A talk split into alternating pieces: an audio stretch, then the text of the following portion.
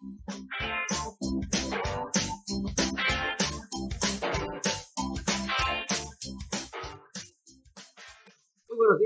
Estamos iniciando Omelet Político y es miércoles, el ombligo de la semana, 15 de febrero. Estamos en quincena y el cuerpo lo sabe. Muchas gracias por estar con nosotros, me da mucho gusto saludar también a mis, amigos César Castilla y Bruno Cárcamo Arvida, quien saludo aquí en la mesa de acrílico en Omelet Político. César, buenos días. ¿Qué tal, Juan Pablo? Buenos días, buenos días, Bruno, y muy buenos días a usted. Estamos iniciando Omelet Político, efectivamente, 15, eh, hoy inicia el carnaval aquí en Chetumal. Los detalles en unos momentos. ¿Cómo estás, Bruno? Malofkin, buenos días. Usilkin Laques, ¿qué tal? Muy buenos días. Bichabel, ¿cómo están todos? Y Juan Pablo, pues a lo mejor todavía te quedaste con, pues, en la resaca del día de ayer, de que el cuerpo lo sabe. sí, caray. después del 14 de febrero, y ahí tendremos que comentar unos videos que andan circulando en la red, que ahí Juan Pablo lo, lo tiene Sí, nada más para que usted eh, tenga un adelantito, porque vamos a ir con otro tema, es ayer los moteles aquí en la capital de Quintana Roo estuvieron a reventar y justamente por ello eh, hay un video que está circulando ya en redes sociales de aquí de la capital, que ahorita le vamos a mostrar, pero antes vamos a ir a los temas bonitos, lo que pasó el día de ayer con estas bodas, bodas colectivas aquí en la capital de Quintana Roo, César. Así es, el día de ayer eh, 196 parejas, no, 150, 150, parejas, eh, había, ya estaba un, un, número destinado, al final eh, desconozco que haya sucedido, se disminuyó lo que es la cantidad de parejas, pero pues sí, un evento eh, muy bonito ahí en, ah,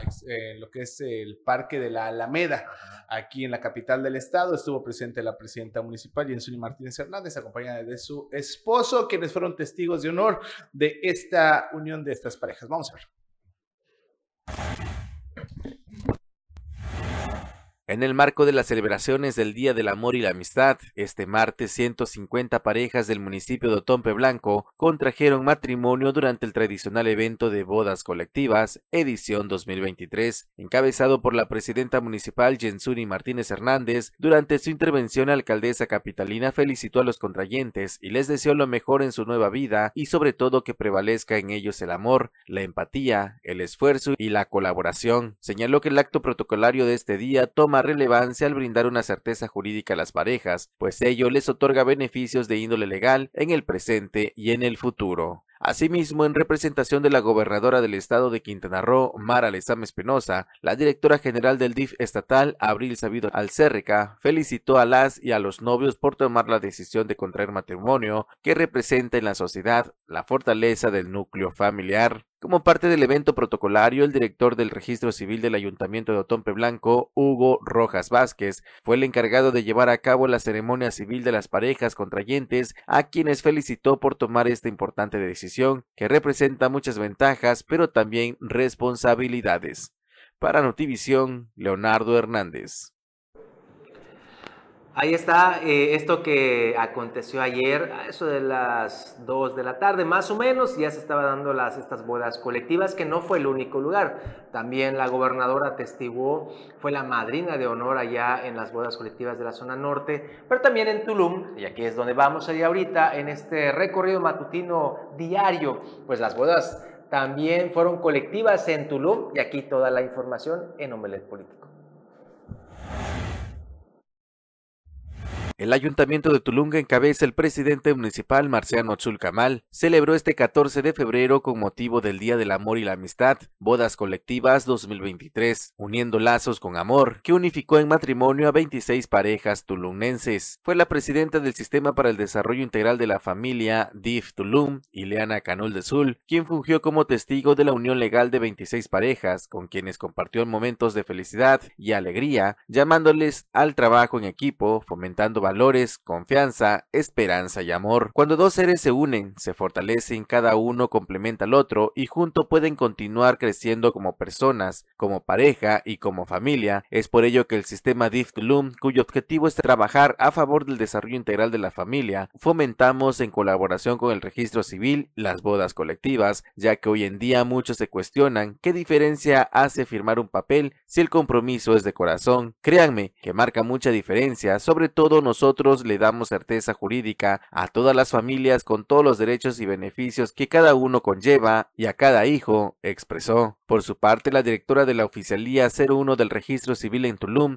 Clarisa Yasmín Paz fue la encargada de celebrar la ceremonia nupcial a las 26 parejas que dieron el sí a la unión en matrimonio. Es importante agregar que estas bodas colectivas se desarrollan en coordinación con la Dirección General y Oficialía del Registro Civil, DIF Tulum y la Oficialía del Registro Civil Tulum. Para Notivisión, Leonardo Hernández.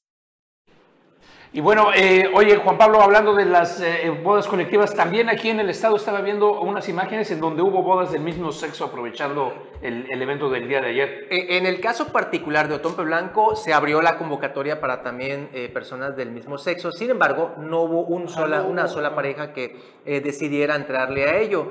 De hecho, ahí en una plática que tuve con el director del registro civil, pues esa fue una de las cuestiones que dijeron, wow, pues no, no, no le entraron a este a esta situación de casarse, parejas del mismo sexo. Sin embargo, pues sí lo hicieron, ya lo veíamos en las imágenes aquí en Otompe Blanco, 150 parejas, 95 de la capital y las restantes de la zona eh, rural de Otompe Blanco. Y ahí veíamos las imágenes, personas con 40 años eh, eh, justamente haciendo una vida, que ya fueron los más, los más pues, longevos ahí que estuvieron casándose. Y había otros que también platiqué con ellos, que desde los 11 años se conocen. Eh, la muchacha tenía 11 años y el otro tenía 14. Le digo, le digo oye, pues le estabas asaltando, le estás cotorreando. Pero después de tantos años, finalmente decidieron unir su vida hasta esos momentos. O sea, son historias de vida ahí muy bonitas que se ven en este tipo de encuentros, que pues ahí les deseamos todos los, los parabienes a estas nuevas familias. ¿Y con qué vamos, mi estimado Bruno César? Sí, si les parece, vámonos hasta el municipio de Solidaridad, como el día de hoy eh, ya va a también iniciar lo que son las fiestas carnestolendas aquí en la capital del estado. Desde las 7 de la noche van a haber ya eventos eh, importantes ahí en la explanada de la bandera y se va a cerrar el día de hoy con este eh, grupo muy conocido a nivel nacional e internacional, Rayito Colombiano. El día de hoy va a estar aquí en la capital del estado, pero pues en solidaridad el día de ayer también arrancó lo que es el carnaval, donde ha sido denominado Fantasías para todas y todos. Vamos a ver.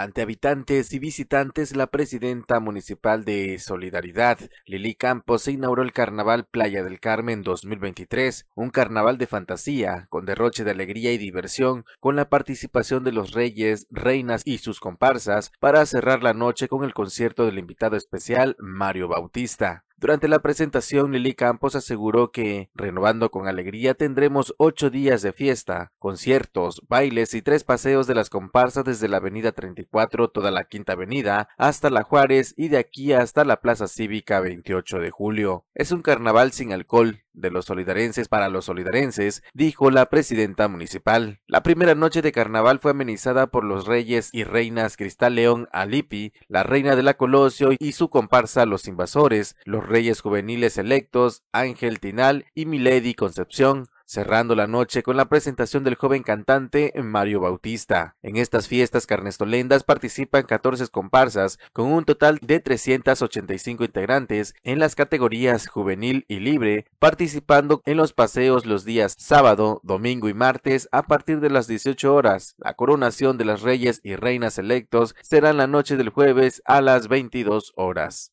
Para Notivisión, Leonardo Hernández. Pues bueno, y eh, antes de irnos a un corte comercial, en otra información empiezan los preparativos y viendo a ver cómo nos va a ir esta temporada de sargazo, de arriba de sargazo, que debería de empezar en abril. Está pronosticado más de 60 mil toneladas para un pico en junio, lo cual rebasa por mucho lo que hemos visto en años anteriores. Sin embargo, ya en Isla Mujeres atípicamente está llegando el sargazo en estas fechas. Y también eh, al regresar vamos a tener información sobre lo que mencionas, Bruno, que es importantísimo, lo que hoy se está manejando a nivel nacional. Esta empresa conocida como Arco que, o, o Chactumén, o también Arco le están señalando, que ha sido boletinada. Ella fue la que trabajó en Quintana Roo eh, al colocar barreras sargaceras durante el sexenio de Carlos Joaquín y también en el gobierno municipal de Laura, Laura, eh, Laura Navarrete, y sin embargo ha sido boletinada porque abandonó trabajos y además no cumplió con los estándares adecuados en este tema. Así que todo esto vamos a platicar regresando del corte. Vamos con la nota. Vamos, vamos, vamos a las notas desde el corte. Isla Mujeres.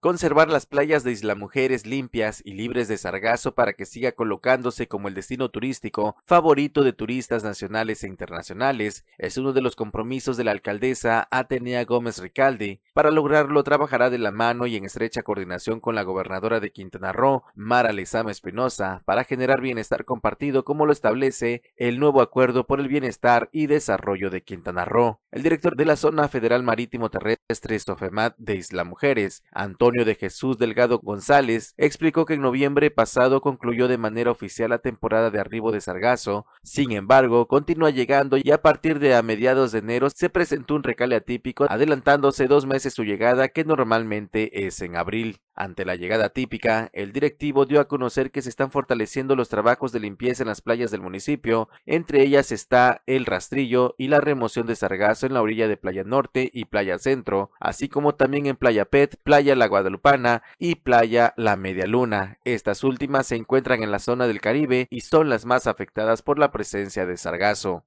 Para Notivisión, Leonardo Hernández. Y bueno, ahora sí, vamos a un corte, no se vaya, ya regresamos.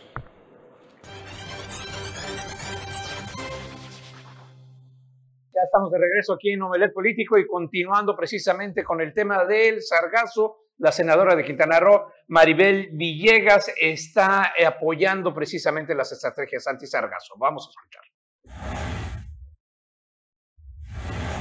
Para la senadora por Quintana Roo, Maribel Villegas Canché, el actuar de la Secretaría de Marina y el gobierno del estado encabezado por Mara Lezama generará un impulso real y contundente para hacer frente al problema del sargazo en el Caribe mexicano. Lo anterior, dijo la senadora quintanarroense, se nota con el programa Todos contra el sargazo, que entró en funciones el fin de semana en el sur del estado, luego de conocerse el reporte de la Secretaría de Marina en torno al incremento de la presencia de la macroalga en las costas de la entidad. El reporte también sustentado con datos del Instituto Oceanográfico del Golfo y Mar Caribe sostiene que para todo el año se anticipa que los meses de máxima llegada de sargazo será en abril con más de 50 mil toneladas, así como junio con el pico máximo de hasta 62 mil toneladas de macroalga. Es importante destacar que la acción emprendida por la Secretaría de Marina y el Gobierno del Estado ha sido una acción estratégica de reacción inmediata que permitirá atender el problema que tenemos en Quintana Roo con el sargazo de manera más puntual y no paliativos como se hacía en el pasado, destacó Maribel Villegas. Asimismo, la senadora quintanarroense dio a conocer que en breve también sumará esfuerzos en estas acciones desde su labor legislativa, ya que se trabaja en distintos esquemas e intercambios de información con otras naciones que padecen el sargazo en sus costas. Para Notivisión, Leonardo Hernández.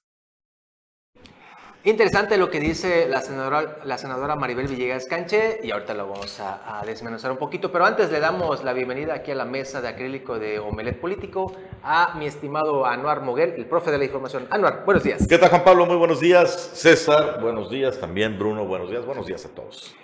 Y este, fíjense, hace ratito eh, a Doc, a lo que estamos mencionando del sargazo, les está platicando estas notas que están saliendo ya a nivel nacional y dice lo siguiente eh, vetada justamente por parte de la Federación, empresa contratada para limpiar el sargazo en el gobierno de Carlos Joaquín y también de Laura Berinstein. Les voy a leer eh, este, esta, esta información porque es muy interesante por lo que viene. Desde el 2018, el exgobernador de Quintana Roo, Carlos Joaquín González, se benefició con la comercializadora Chactumen, mejor conocida como Arco, para, la limpieza del sargazo en todo el litoral quintanarroense.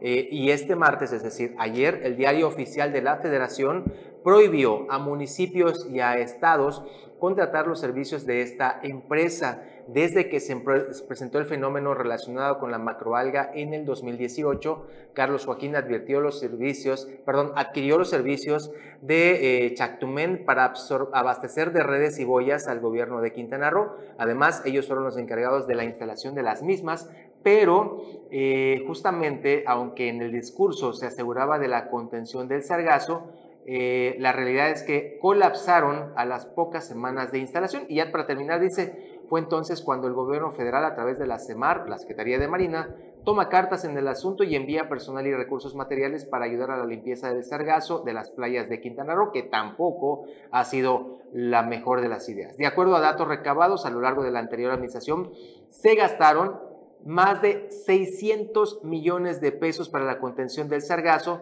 Incluso la empresa Arco o Chactumen abandonó los trabajos de recolección de la macroalga a finales del 2019. Ahí está un tema más justamente para el análisis respectivo. Oye, Juan Pablo, esta cifra, esta cantidad fue, es, es lo que se le pagó a la empresa que, Sí, lo que se gastó, 600 millones de pesos. Y la empresa decidió, ay, yo ya no puedo, pero eso sí, no puedo y abandonó. No regresó el dinero. No, claro que no. Es más, acuérdate que hubo un problema en, eso, en ese tiempo donde se pusieron los bollados o, las boyas y estas eh, barreras y justamente venían marijadas y pum, lo rompía. Entonces, finalmente, ante toda esta, esta problemática, entra la Secretaría de Marina pero pues hasta el día de hoy prácticamente es, es lo mismo porque la Marina tampoco ha tenido la respuesta eh, positiva a eso y seguimos viendo embarcaciones de la Marina atascadas inclusive en, en esta, en esta macroalga. Oye, sería interesante saber cuál es el, el monto, cuál es la cantidad destinada ahora para este nuevo programa del sargazo si se acerca a los 600 millones, si no, si lo rebasa, si está muy por abajo. Yo pensaría que con la austeridad que es característica ahora del gobierno, debe de estar muy por debajo de estos 60, 600 millones de pesos. Nada más, 600 millones de pesos. Bueno, ahí está justamente esta información que está trascendiendo los linderos estatales. Sí, definitivamente de las cosas que que luego indignan, ¿no? Cómo se, hacia dónde se dirigen los recursos y por qué razón se trasladó esta responsabilidad a la Marina. El problema es que en un lado se desvían los recursos y en el otro lado pues hay ineficiencia porque no vemos claro en el asunto de que se combata al fenómeno como se debe. Ojalá que en esta administración, con este programa que arrancó la gobernadora Marlesama hace una semana de trabajo, de trabajo manual, pues sea eh, atendido pues de manera más directa. La ventaja es que pues Mara Lezama enfrentó el fenómeno en Cancún, entonces tiene una perspectiva mucho más clara de, este asunto, de lo que funciona y de lo que no funciona. Es correcto. Oigan, eh, también les mencionábamos antes de tu llegada, Anuar, sobre que ayer, eh, pues Día del Amor, de la Amistad, aquí en Chetumal se destiló amor por todos lados mucho romanticismo, mucho amor. Tan es así que sacamos una nota informativa totalmente, ¿no? Eh, los moteles, hay que señalar, los moteles es muy diferente al tema del de, hospedaje tradicional, donde, bueno, es por día que cobran. Los hoteles están cobrando a partir de dos, tres horas y demás, hasta cinco veces por día lo pueden utilizar. Y justamente fuimos a la Asociación de Hoteles y Moteles del Sur, donde nos dieron cuenta sobre eh, eh, el excesivo, pues ahora sí que la excesiva demanda que hubo el día de ayer y se llenaron los moteles. Y justamente hoy, en la mañanita, eh, nos hicieron llegar este video. Ojo, no es así tan burdo, pero sí, si usted tiene ahí eh, parte de, Un poco de imaginación. Un poquito de imaginación, pues sea muy sensible porque son imágenes de aquí de la capital, en un monumento donde dos personitas pues están así arropados haciendo, haciendo cosas. Vamos a ver.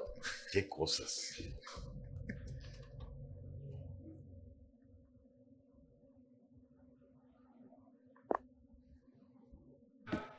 Es una boa, güey. Es, una boa moteada que está digiriendo algo. La de que la del principito, a, ver, mira. Mira, sí, lo tiene en el estómago, está acomodando la presa. Ah, ¿No? Bueno, pues aprovecharon el, el, monumento, le, dieron uso. Pero qué observador el reportero, ¿eh? Eh, o el ciudadano. el ciudadano que, pues, es el día del amor y la amistad. Sí, y es que realmente lo que dijo el, tesorero es de que desde muy temprano, ¿no? Del, del 14 de febrero ya los moteles se comenzaron a, llenar, ya para la tarde noche ya prácticamente no había, no habían habitaciones. No es tanto de que haya una cola excesiva, ¿no? Pero de plano sí estaban muy llenos. E incluso a la vuelta de este monumento hay un hotel supongo que estaba cerrado. Pues estaba pues, lleno. Estaba lleno y pues ahí dieron la vuelta. Y, ya no sé, ya Pues ya. no aguantaron más. Bueno,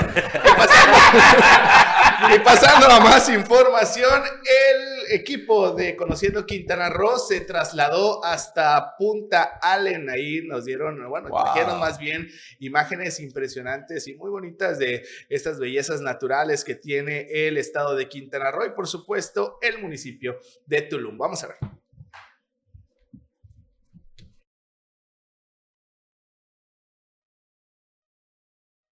El equipo de Conociendo Quintana Roo de Canal 10 nos dirigimos a conocer un pedacito más de cielo del municipio de Tulum, Punta Allen.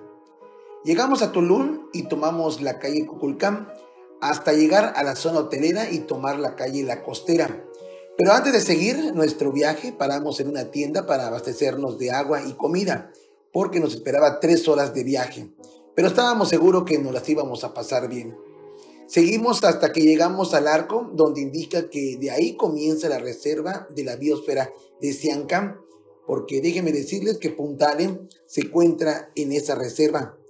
Como íbamos avanzando, disfrutábamos de la brisa del mar Caribe, hasta que llegamos al puente de Bocapaila. Ahí nos detuvimos para tomarnos unas fotos con el atardecer y saludar a este amigable pelícano pero nos dio tiempo de grabar este espectáculo de cómo comen los pelícanos.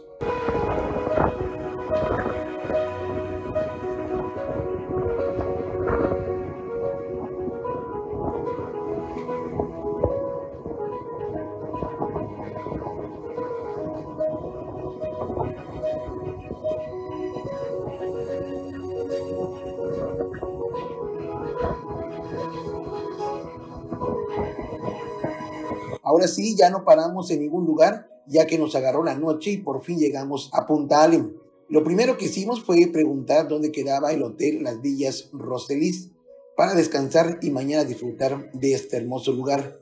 Hemos llegado ya a Punta Allen, ya hemos llegado poco cansados, ya nos vamos a hospedar en este hotel que nos recomendaron, que es Hotel Villas Roselis que se encuentra aquí en el centro de Puntale. Pues ya vamos a acomodarnos. Vamos a ver qué vamos a cenar, qué podemos encontrar aquí en Puntale. Y pues estar listos para el día de mañana, donde le vamos a mostrar, vamos a mostrar lo que se puede hacer en este bello poblado de Puntalen aquí el municipio de Tulum. Así amaneció Punta Allen.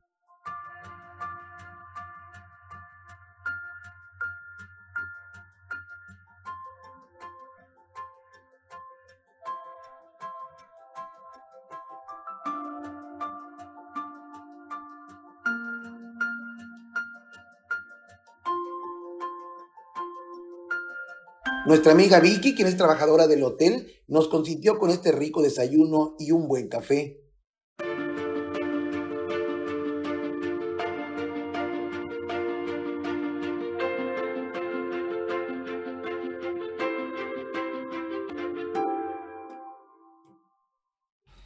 Con las pilas recargadas salimos a conocer Punta Allen. Primero sus hermosas playas que son envidiables nos encontramos una silla yucateca conocida como la silla confidente, sus calles de arena y además limpias, su hermosa iglesia. Ahí también nos encontramos con algo atractivo, este cerro de piedras, donde hay una iguana tallada en piedra y en donde se concentran decenas de iguanas que son fotografiadas por los cientos y cientos de turistas que llegan a disfrutar de este hermoso lugar, Punta Allen. Al terminar de conocer este hermoso lugar, nuestra amiga Vicky nos recibió en el hotel con este rico ceviche, unas canoas de aguachile y un guacamole.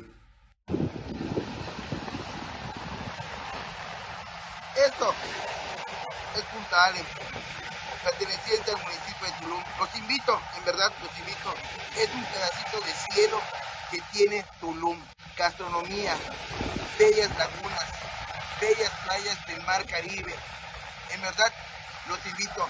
Esto es Punta perteneciente al municipio de Tulum, aquí en nuestro bello estado de Quintana Roo.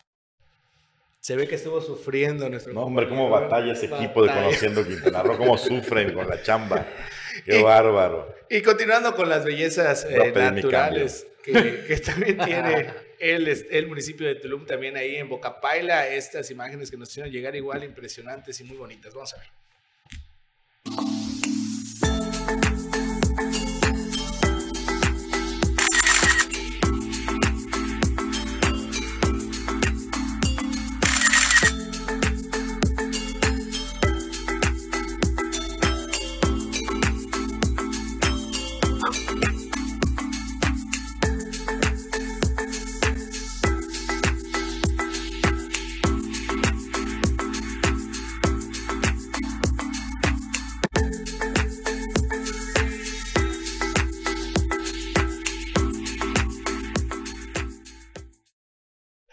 Muy dócil el pelícano. Eh, nos manda también un, mensajito. Hoy se le ve particularmente feliz al profe Anuar. Yo siempre estoy feliz. Creo que en que ha estado por, con él Renan Sánchez Tajonar. Algo así nos están mencionando. No, no ha ido Renan Sánchez Tajonar ni aquí ni a la radio, pero lo invitamos cuando guste.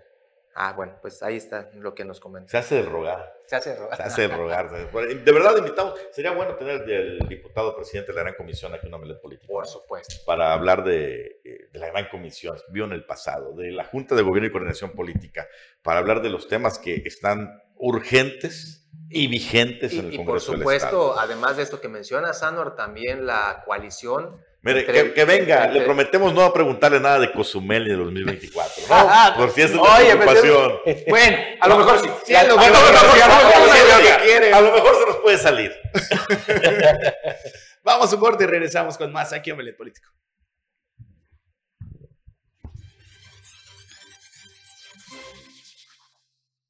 Pues ya estamos de regreso aquí en Omelet Político.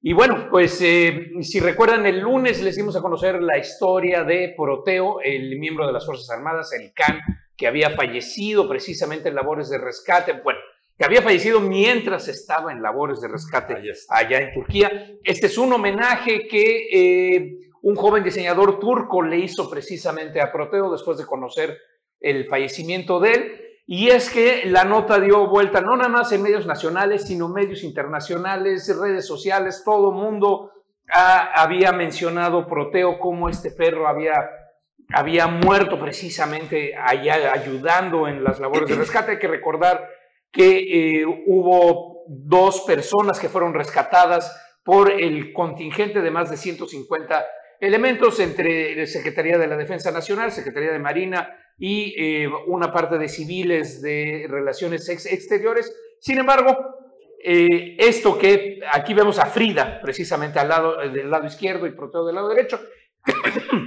esto que muy rápidamente, domingo y lunes, se convirtió en la Frida del ejército y para fines mediáticos, fines de comunicación, ya tenían equiparada precisamente a Frida, pues ayer eh, en una entrevista, ayer martes, en una entrevista en la mañana al binomio, a la otra parte del binomio, el cabo Villalba, quien es el entrenador, quien estaba a cargo de él, cuando le preguntan expresamente, oiga, platíquenos que murió en, labores de rescate, que, lavó, que, que, murió por un derrumbe mientras estaba trabajando, él dijo, no, no murió por eso, se trata, fue muy largo el viaje, las condiciones son muy extremas, el frío es durísimo, y las condiciones climáticas no pudieron, eh, eh, no las pudo salvar. Y ahí veíamos precisamente en, en uno de esos imágenes, hubo un TikTok que él eh, mandó el lunes en la tarde, él mandó el lunes en la tarde con unas imágenes donde se veía el perro pues Proteo se veía abiertamente que no estaba equipado, que no tenía,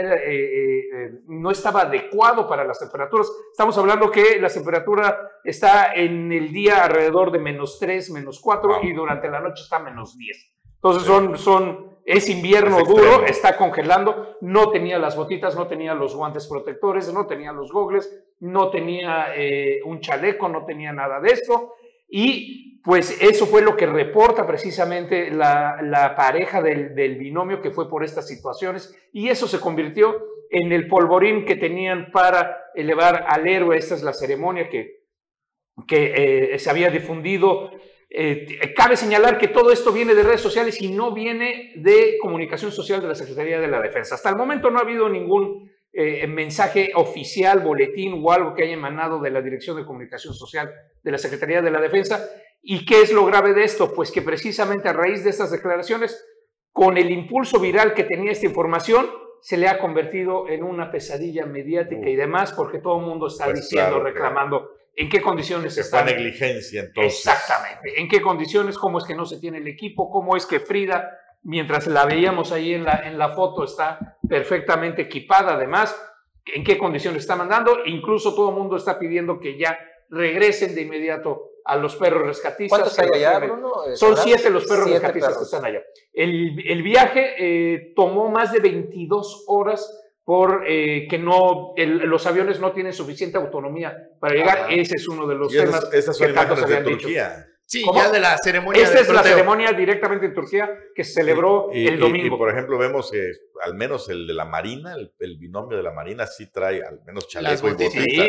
Los del ejército no. ¿eh? Los del ejército no. Esa es la diferencia. Y si puedes ver a la gente, eh, eh, el soldado que está aquí trae el posamontaños. O sea, la mayoría de la gente está. Ahí se ve claramente que los del ejército no traen chaleco, no traen botas, solamente el collar, ¿no? Mientras que al menos los que vemos de la Marina traen sus botas, traen su, su chaleco, este, pues no Pues hombre, pues imagínate menos 5 grados, o sea, si tú sientes frío, imagínate el pobre... Ahí donde pasas el, el que está, el que tiene la, la, gabardina, ahí está el perrito por lo de los rojos, igual tampoco tiene botitas. No, este sí. No, no, el está en medio. Ah, en medio. Es, que trae de bomberos de la Marina y de, de, los grupos de rescate. Socorristas de la Cruz Roja, exactamente.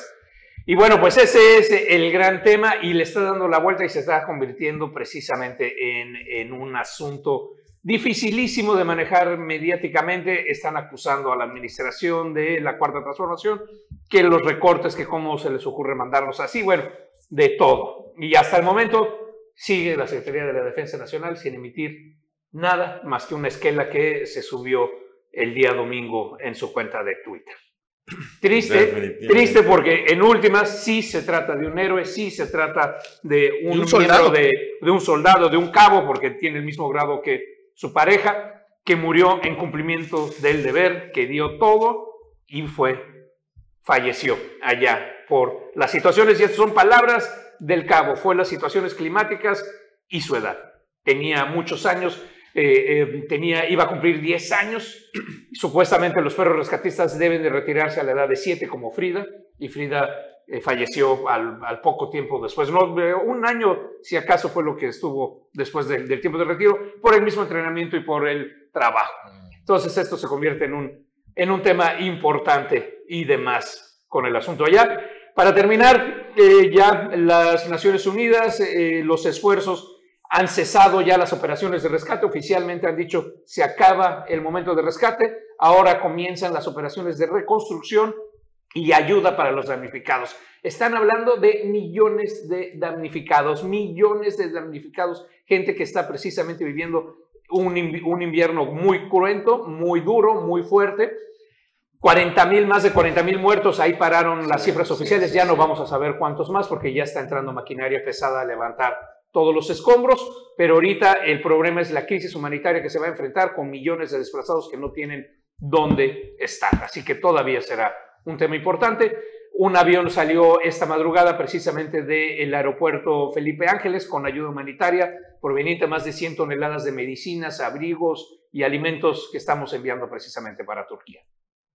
Pues sí, así la situación. Bueno, pues tremenda la cosa de lo que está pasando con Proteo, que se convirtió eh, en un héroe internacional y ahora pues el asunto se le está revirtiendo a la Sedena. Vámonos con otro temita aquí ya local. Fíjate que, compañeros, que la empresa de encuestas, la casa encuestadora y editorial México Elige, que bueno, se encarga de mediciones políticas, sobre todo en tiempos electorales y preelectorales y también mediciones de los distintos gobiernos, en su más reciente edición, hizo un sondeo, hizo una encuesta sobre la aprobación de los alcaldes de las capitales de México, ¿sí? de los 32 municipios o ciudades capitales de México.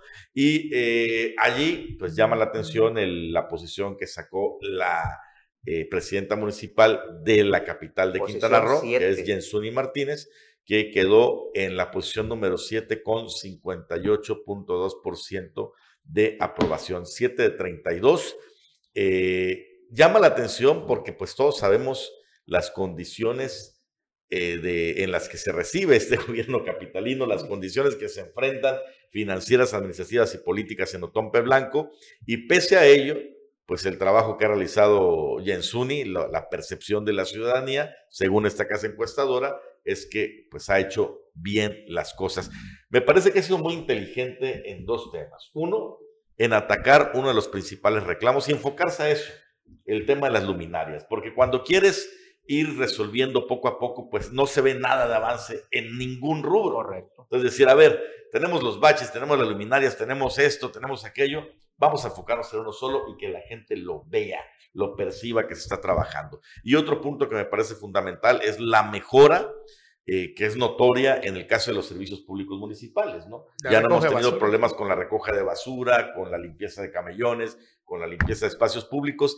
Creo que esos dos son los pilares que han eh, logrado que Jensuni Martínez salga bien posicionada en esta encuesta, además de la comunicación que ella en sus redes sociales siempre diario. de, su, de, su, contacto. Todavía el, viernes pasado en el baile del carnaval, pues iba, iba vestida de, carnaval, no disfrazada completamente, pero iba vestida ahí. Eso habla muchísimo del contacto de Yesuni, como dices, la labor de comunicación que está haciendo de contacto directo. Y yo creo, Noar, que, que también otro que deberíamos de sumarle ahí es precisamente la atención a todas las quejas que las administraciones pasadas oídos sordos. Nadie, nadie escuchaba, nadie hacía nada y medianamente ya se están eh, eh, atendiendo. es muy compleja la situación de la capital, el abandono. Es, que ese es el punto, fíjate, o sea, si nos vamos a, realmente la situación, pues hay mil carencias y mil problemas que todavía no se han atendido. Pero esa es una cuestión de percepción. O sea, la gente con lo que se está viendo que está haciendo, dice, no, yo creo que está haciendo bien las cosas.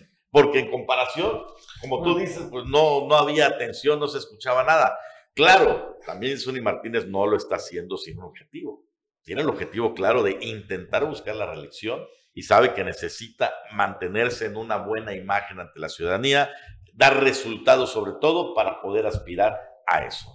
Sí, hablamos también de un rezago de hasta 10 años, e incluso hace, hace, eh, hace, unos días hablaba el director de Servicios Públicos Municipales en las comunidades, un rezago de 10 años en la aplicación de luminarias, apenas ya se está retomando, obviamente el trabajo que se tiene que hacer es titánico, eh, hace poco estuvieron en dos aguadas, ya están iniciando eh, la colocación de las luminarias y pues esperemos que pues ya se logre pues acabar con este problema, así se comprometieron también las autoridades en acabarlo en este 2023 y ya estar al 100% en luminarias en las comunidades rurales. Para irse a otro tema. Nos vamos a un corte y regresamos. Hay más temas, por supuesto.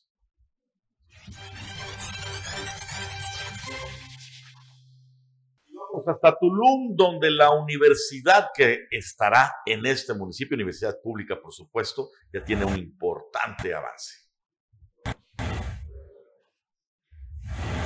Universidad Tecnológica de Tulum, la que será la primera universidad pública de este municipio, tiene un avance significativo en el proceso de su edificación. Esto lo dio a conocer el presidente municipal Marciano Chulcamal en sus redes sociales. La primera autoridad de Tulum agradeció a la gobernadora Mara Lezama Espinosa, que con su apoyo decidió la construcción de la Casa de Estudios, misma que se construye sobre terrenos donados por la comuna que encabeza Marciano Chulcamal. Cabe recordar que fue el pasado 19 de septiembre del 2020 cuando se colocó la primera piedra de la Universidad Tecnológica de Tulum, cuya inversión ascenderá a 40 millones de pesos. Para Notivisión, Leonardo Hernández.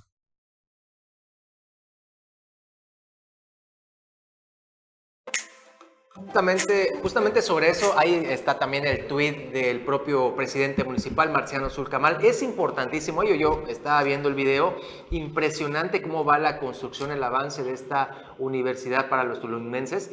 Y, ya tenemos el, video, producción, perdón, el tuit del, presidente del presidente municipal, donde justamente habla sobre los avances de esta obra, obra educativa en Tulum. Vamos a verlo. Ahí está, justamente dice lo siguiente, el marciano Zulcamal, amigas y amigos, así va avanzando la primera universidad pública para las y los jóvenes tulumnenses con el apoyo decidido de la gobernadora, de nuestra gobernadora Mara Lezama y del gobierno de Quintana Roo, la Universidad Tecnológica de Tulum tiene un avance significativo sobre este terreno, pues, el video que estábamos viendo hace Es, es un terreno que destinó para ello el ayuntamiento de Tulum. Una donación. Entonces este fue de alguna manera un, una suma de esfuerzos para que se concretara esta universidad que ya está eh, edificándose y que pronto estará en servicio allá en este municipio, hoy por hoy el de mayor crecimiento de Quintana Roo. Así es.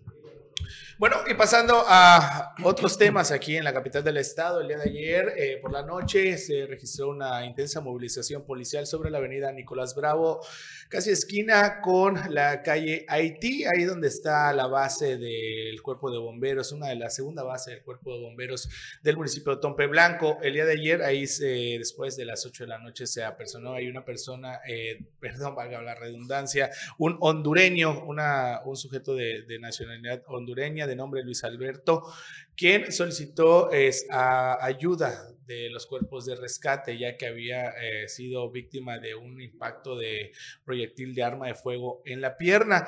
Eh, esta persona fue atendida por los paramédicos y posteriormente fue trasladado al Hospital General de Chetumal, donde le fue extraída ya lo que es este, este proyectil. Se hizo todo un operativo eh, en el que participó tanto la Policía Quintana Roo, así como también la Guardia Nacional, pero no se logró la detención de los presuntos responsables de este hecho.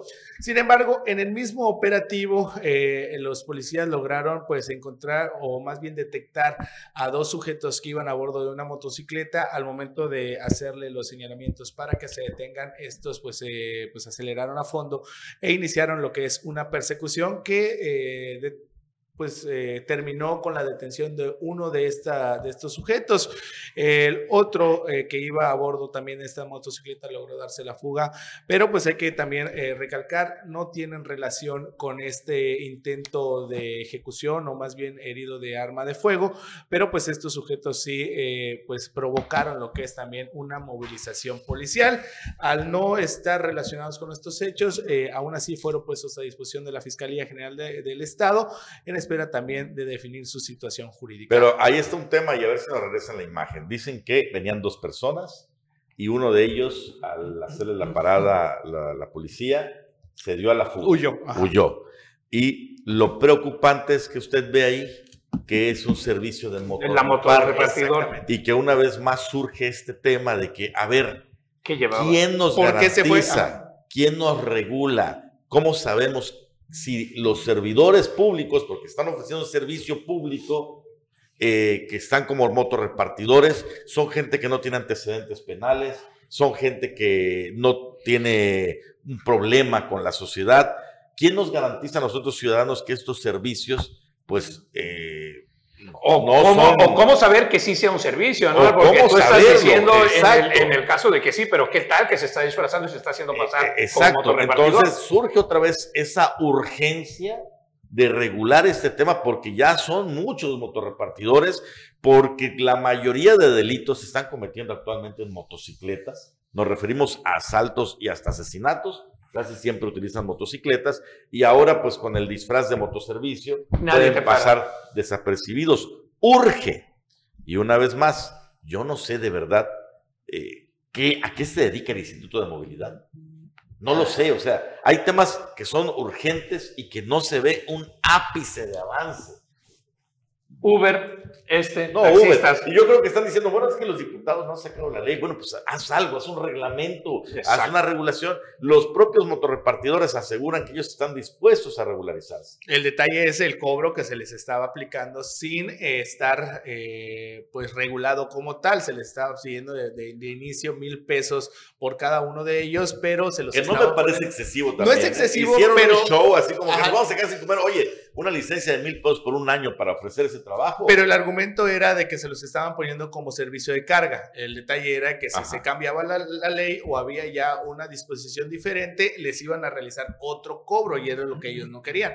Pero independientemente de ello, igual voy a sonar a lo mejor trillado, pero el que nada debe, nada teme. Y me refiero al tema de este sujeto que el día de ayer fue detenido. ¿Por qué? Porque realmente sí se dio la fuga a uno de ellos. Eh, se desconoce obviamente qué era lo que llevaba o qué era lo que portaba o qué era lo que escondía y por qué se dio la fuga. Sí, eh, es importante ya eh, tener una regulación sobre estas personas. Hay un sindicato ya establecido que este, ya eh, reconocido ante la Junta de Conciliación, pero pues hasta el momento no hay una regulación como tal. Todo se va a resolver a partir del día de hoy, que los diputados llegan ya a las sesiones ordinarias, normales. en Bueno, esperemos que todo se vaya a resolver porque... de manera Uf, Eres muy optimista. Sí, porque ya sabemos, bueno, tú deberías de ser uno de los principales que ya debes de saber cómo es el trabajo legislativo allá y cómo se avanza. güey. Pues ahí, ahí la urgencia hay un punto importante y bueno, pues digo, aparentemente no sabemos si se cometió un crimen o no, pero como dice César, el que nada debe, nada teme, todo indica que algo, algo estaba raro ahí. Ok, bueno, es ya eh, para despedirnos, también nos enviaron esta fotografía de la fuente del manatí. Hace unos días, justamente, mi estimadísimo César mostraba las imágenes que la gente nos hacía llegar. De nuevo, la fuente del manatí se encuentra de esta forma. Eh, y aquí hay que mencionar que, bueno, como es, una, es un recipiente de agua, pues tiene que tener tratamiento justamente ante ello. Es como si tuvieras una piscina y la dejas Cloro. un mes, pues llena de verdín, ¿no? O sea, ya habían pintado. ya la habían La lavaron, la lavando la La pintaron. lavaron. Ajá, la Lo que pasa es que lavaron, mientras no activen el sistema de bombeo, pues, no, es agua la estancada. Es agua estancada, claro. Es un pantanito, un pantano Sí, en sí. chico. Bueno, ahí eh, se quejaban de los moscos bobos, ahí ya sabemos dónde hay. Bueno, Pues sí, llegamos hasta el Vámonos. final. Ojalá que eh, se atienda esta situación. ¡Vámonos! Nos mañana. vemos hasta mañana aquí en Omelet Político. Tacto. Hasta mañana.